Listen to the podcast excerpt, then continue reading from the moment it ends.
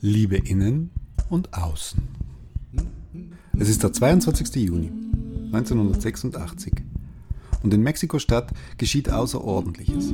Ein 1,65 Meter großer Argentinier wird bei brütender Hitze vor Zehntausenden von Zeugen zum Werkzeug Gottes und befördert ein rundes Lederobjekt über den Kopf eines englischen Hühnen hinweg in das für das runde Lederobjekt vorgesehene eckige Paradies aller runder Lederobjekte. Ich spreche natürlich von Diego Armando Maradona. Kapitän der argentinischen Fußballnationalmannschaft bei der Viertelfinalbegegnung gegen England und dem wohl berühmtesten Tor der Fußballgeschichte.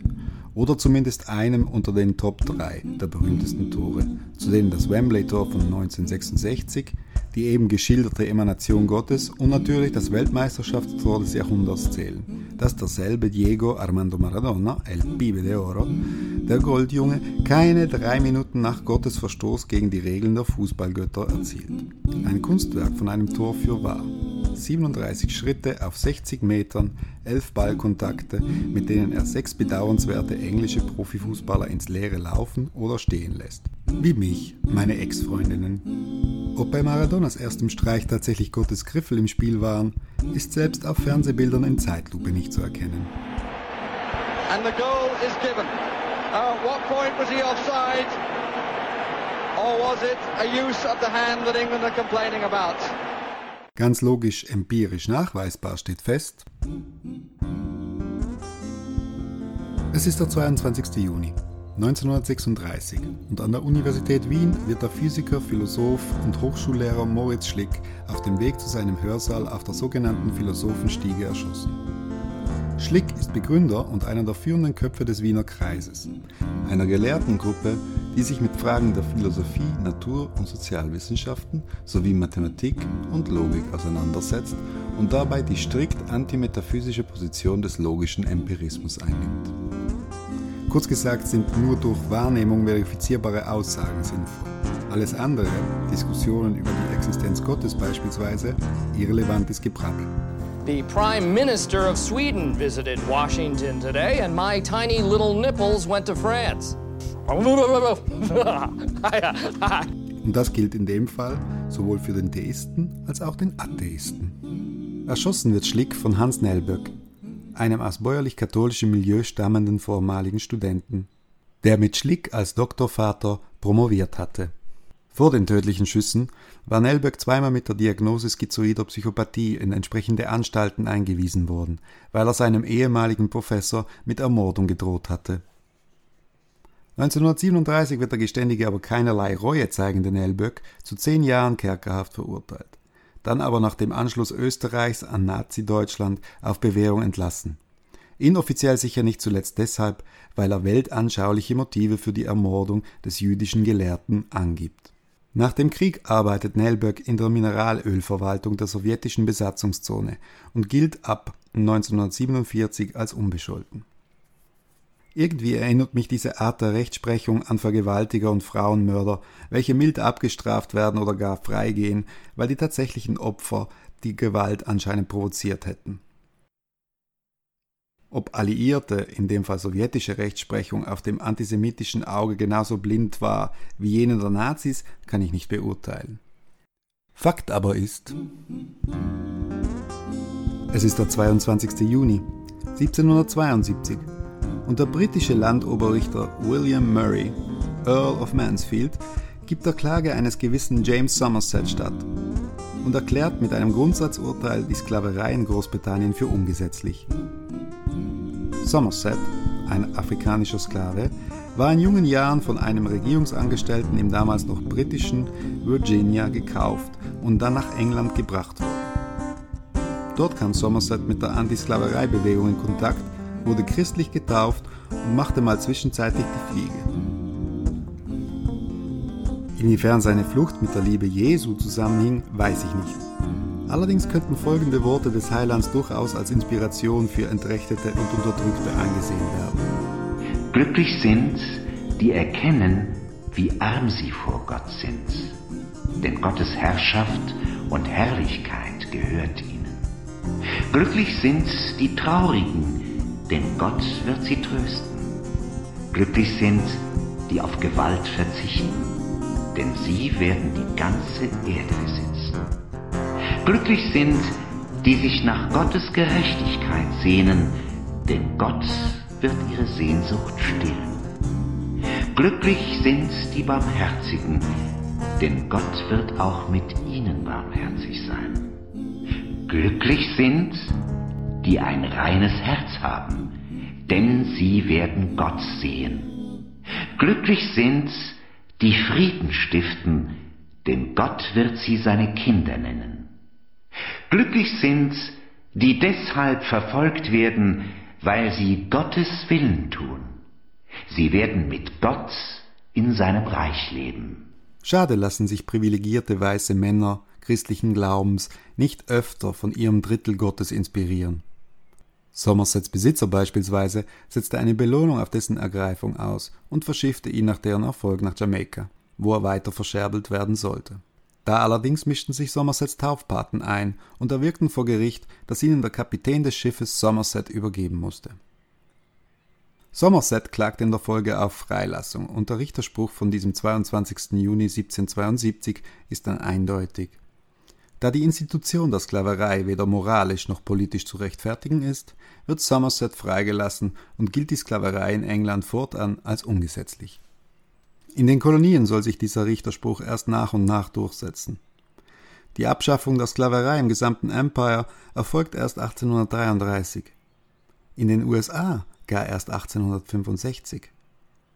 Aber wenn man sich das Gebaren von British Patrol und Shell in Afrika so vergegenwärtigt und sich die Insassen der meist privat betriebenen Vollzugsanstalten der Vereinigten Staaten von Amerika so anschaut, welche für Almosen arbeiten, um den Shareholdern große Gewinne und den Konsumenten billige Produkte und Dienstleistungen zu bescheren, dann kann man mit einigem Recht daran zweifeln, dass die Sklaverei tatsächlich je abgeschafft wurde. Und wenn du diese meine Worte gerade aus deinem Laptop oder deinen Earpods schallen hörst, frag dich doch mal, wer und unter welchen Umständen und mit welcher Entlohnung diese wohl hergestellt hat, damit du sie zum Spottpreis erwerben konntest. Welche richterlichen Kräfte es brauchen wird, um dieses historische Ungleichgewicht dereinst zu beheben, weiß ich auch nicht. Vielleicht hilft ja Magie. Was ich aber weiß,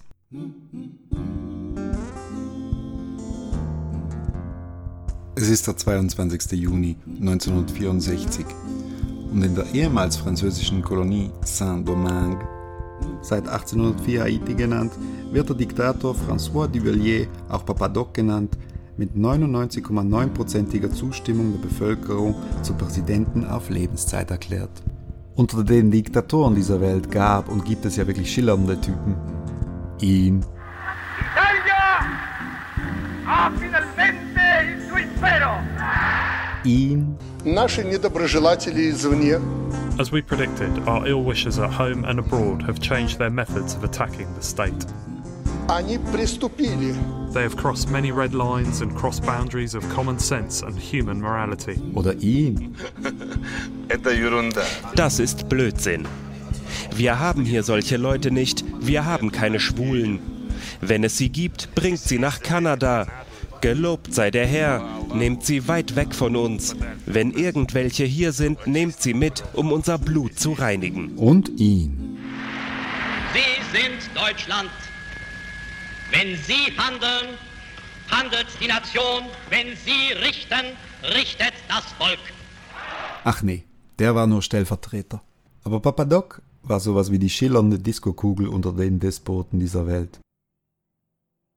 Kurz nachdem François Duvalier die Verfassungsänderung durchbringt, erklärt er sich zum unsterblichen immateriellen Wesen, zu einem Halbgott, dem keine Kugel und kein Messer etwas anhaben können.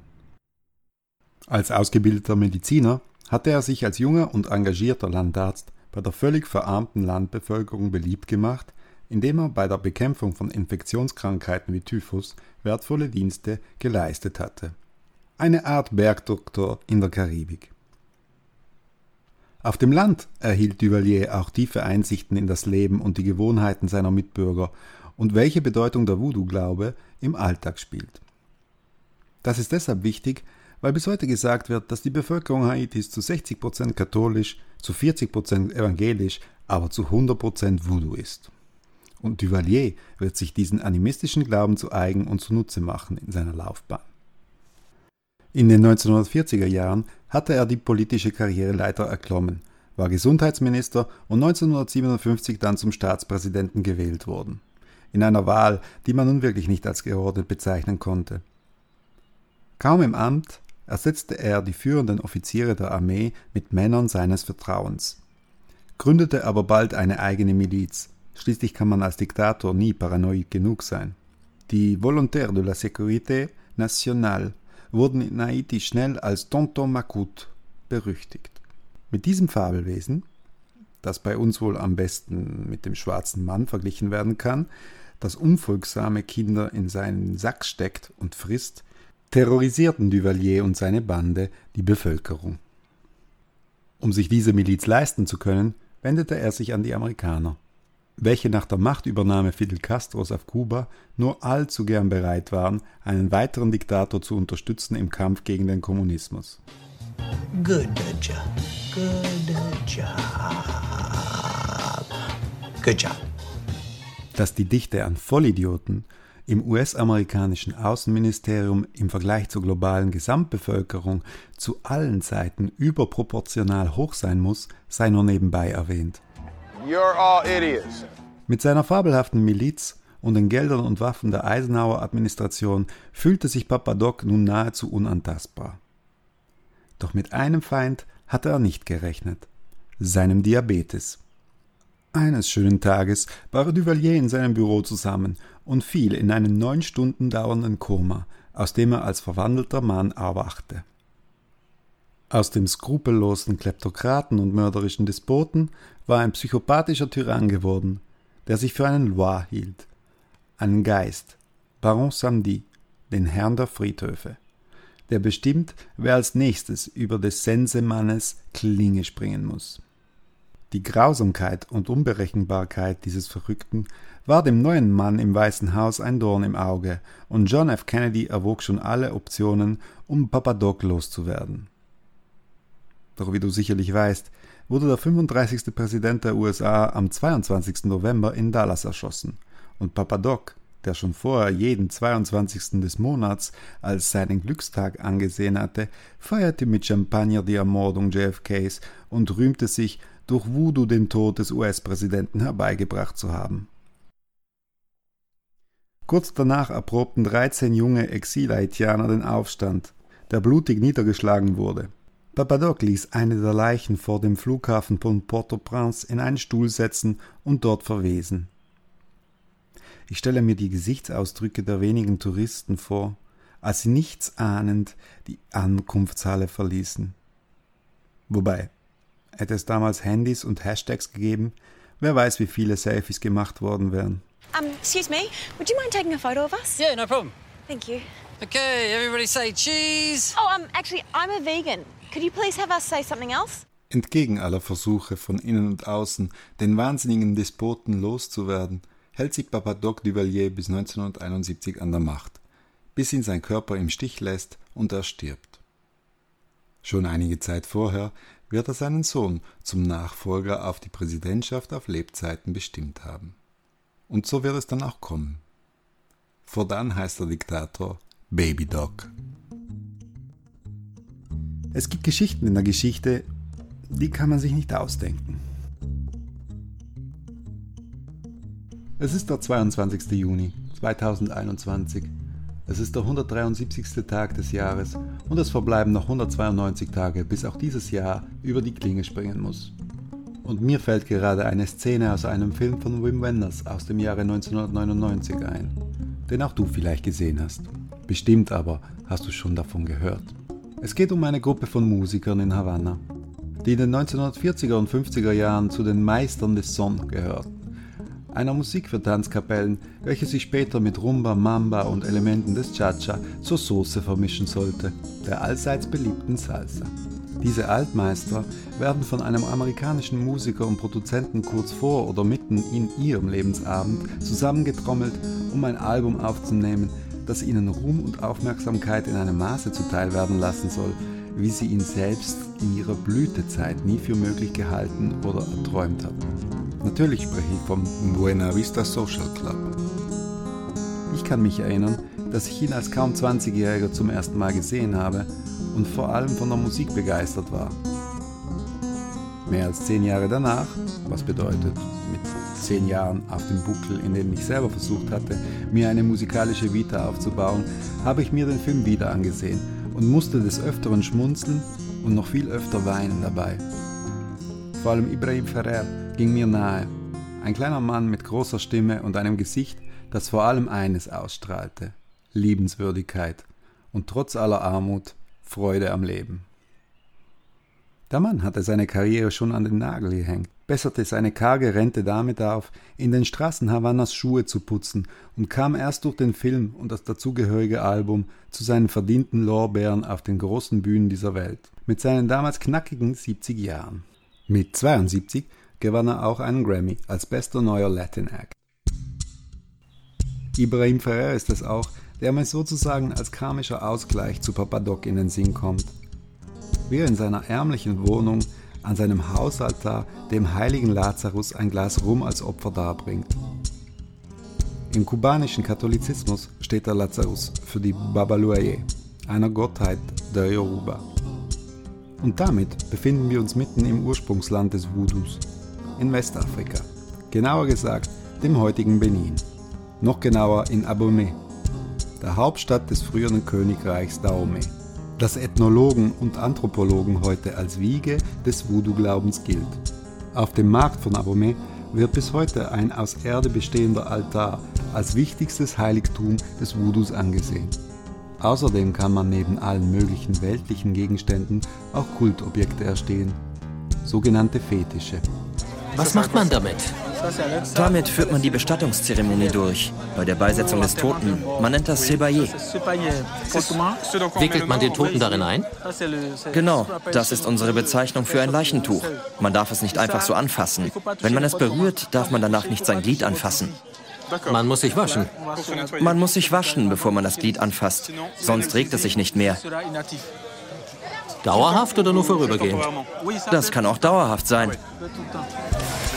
Okay. Also Kinder, Hände waschen nicht vergessen. Animismus klingt für uns westlich geh- und verbildeten Affenerben ja einigermaßen skurril. Aber wie klingen die Auswüchse unseres Aberglaubens wohl im Ohr eines Gläubigen in Abomey? Wir und jetzt für eine nachhaltige Zukunft. Edeka, wir lieben Lebensmittel. Dass die EU bis 2050 klimaneutral werden soll. Crucial part der entscheidende Punkt im europäischen Green Deal ist der faire Wandel. Wachstum und Produktivität. Beschäftigung gibt es nur durch Wachstum. Es muss immer mehr werden, immer mehr. Und das macht die Menschen glücklich und zufrieden. Wir haben seit 25 Jahren eine Situation, dass wir in diesem Land mehr Dinge herstellen, als wir verbrauchen können. Wir schmeißen ein Drittel aller Lebensmittel weg, die wir herstellen. Wir schmeißen ein Drittel aller Medikamente weg, die hergestellt und verschrieben werden. Und es ist von allem zu viel da. Ewiges Wachstum. Die Selbstregulierung des Marktes. Geht's der Wirtschaft gut, geht's uns allen gut. Ich persönlich glaube, wir sollten unser Werte- und Glaubenssystem doch nochmal überdenken. Weil, bis ich nicht den Markt sehe, der mal aus freiem Willen die Armen speist, halte ich das auch für metaphysisches Blabla. Einigermaßen fasziniert bin ich aber gerade von der Rolle des Fetisch, der sowohl eine Gottheit selbst als auch deren Symbol oder Erscheinung ist. Auch da sind wir dem Voodoo ähnlicher, als wir es uns eingestehen wollen. Auto, Handy, Einfamilienhaus, Sommerurlaub, Altersvorsorge und vor allem geregelte Abläufe. Aber vielleicht mache ich mich auch nur darüber lustig, weil mir kaum was davon wichtig ist. Oder aber weil ich es für eine grandiose Überleitung zum nächsten Satz halte. E pur si muove. Es ist der 22. Juni 1633 und in Rom wird zumindest der Legende nach dieser kurze, trotzige und wahrhaftige Satz in den Bart gebrummelt. Und sie bewegt sich doch. Der Bart gehört einem Mann, der zeitlebens einem Fetisch frönte. Der Mathematik. Für ihn ist sie ein Instrument, um das Universum zu verstehen und zu beschreiben und gleichzeitig Sinn und Lebensinhalt. Mit ihrer Hilfe begründet er die moderne Physik, Kinetik, Kosmologie und Astronomie. Mit der Mathematik als Gehilfin und Göttin erfindet er einen automatischen Tomatenpflücker und einen Taschenkamm, der auch als Besteck dient, und eine Art Kugelschreiber, aber auch einen Thermometer und einen Proportionalzirkel, eine hydrostatische Waage und sogar ein Pulsmessgerät. Dies alles aufgrund seiner Faszination für die Pendelbewegung und dem Hirnschmalz, den er dazu einsetzt, um diese kinetisch auszunutzen. Im Alter von 19 Jahren, damals noch ein Medizinstudent, sitzt er in der Kirche und beobachtet gelangweilt von der Liturgie die Bewegung des Kronleuchters mit zunehmender Faszination. Bis zu seinem Lebensende wird er versuchen, eine Pendeluhr zu konstruieren. Ich spreche natürlich vom Universalgelehrten und Universalgenie Galileo Galilei. Und wenn ich an diesem heutigen Tag von Galilei spreche, dann vor allem deshalb, weil er auch ein begeisterter Bastler von Teleskopen ist, zu deren Verbesserung er auch das Schleifen von Linsen erlernt und somit die Leistung der Geräte vervielfacht. Er sieht damit Dinge, die wohl noch nie jemand zuvor gesehen hat. Flecken auf der Sonne etwa. Drei von vier Jupitermonden entdeckt er. Und vor allem deren Kreisbewegung um den Gasriesen. Diese Entdeckung bestärkt ihn in seinem großen Zweifel gegenüber dem von der Kirche propagierten geozentrischen Weltbild, das im Wesentlichen auf Aristoteles zurückgeht. Die Erde liegt stationär, sich also keinen Millimeter in irgendeine Richtung bewegend, genau über den Abgründen der Hölle, während sich alle damals bekannten Gestirne, allen voran die Sonne, in perfekten Kreisbahnen darum bewegen. Über dem Ganzen thront natürlich das Reich Gottes.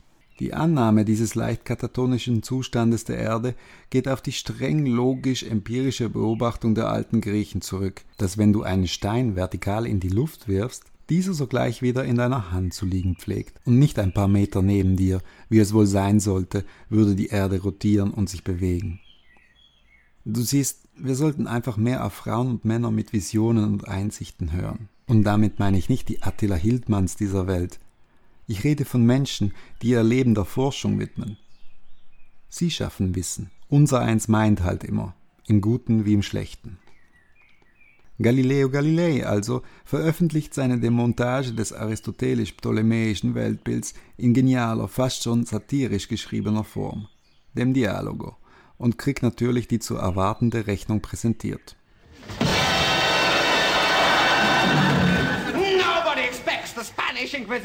Die Heilige Inquisition tritt auf den Plan. Ein Haufen reichlich anal veranlagter Roben und Würdenträger, mit ziemlich sadistischem Fetisch für menschliche Pyrotechnik.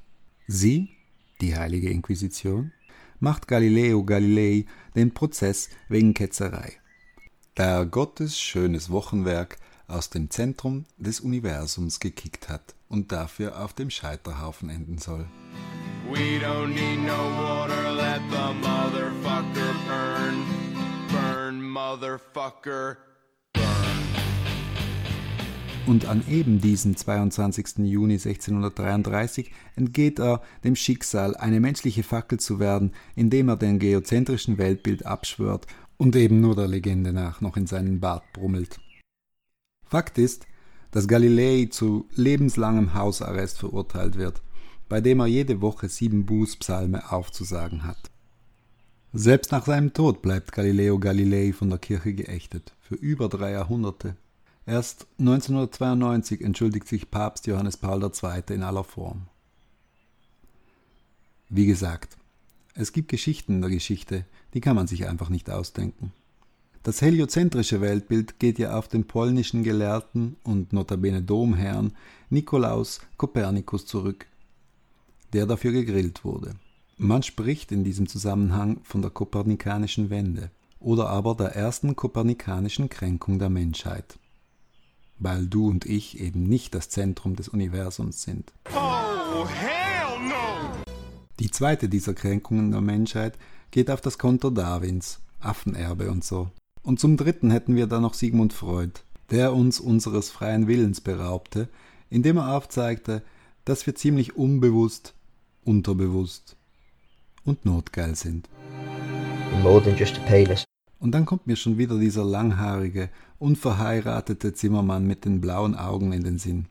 der wahrscheinlich erste Arier im Heiligen Land, dessen Botschaft so einfach und gleichzeitig so revolutionär war, dass sie ihn dafür ans Kreuz genagelt haben.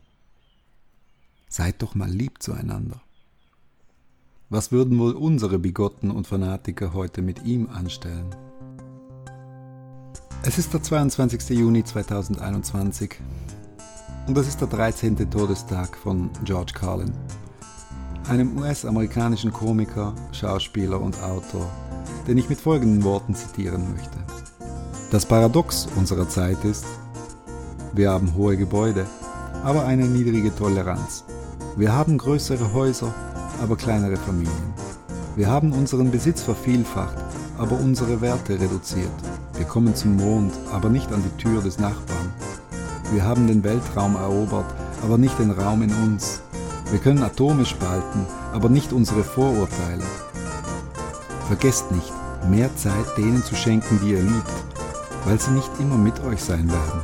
Sagt ein gutes Wort denen, die euch jetzt voll Begeisterung von unten her anschauen, weil diese kleinen Geschöpfe bald erwachsen werden und nicht mehr mit euch sein werden. Findet Zeit, euch zu lieben, findet Zeit, miteinander zu sprechen, findet Zeit, alles, was ihr zu sagen habt, miteinander zu teilen. Denn das Leben wird nicht gemessen an der Anzahl der Atemzüge, sondern an der Anzahl der Augenblicke, die uns den Atem rauben. Ob das nun logisch empirisch oder eher Voodoo ist, lassen wir mal dahingestellt. In diesem Sinne möchte ich diese Folge von Geschichten braucht keiner beenden und versprechen, dass es in der nächsten Folge um interessantere Dinge gehen wird. Oder auch nicht. Es ist der 22. Juni 2021. Mein Name ist Thomas Lamprecht und ich bedanke mich für deine Aufmerksamkeit.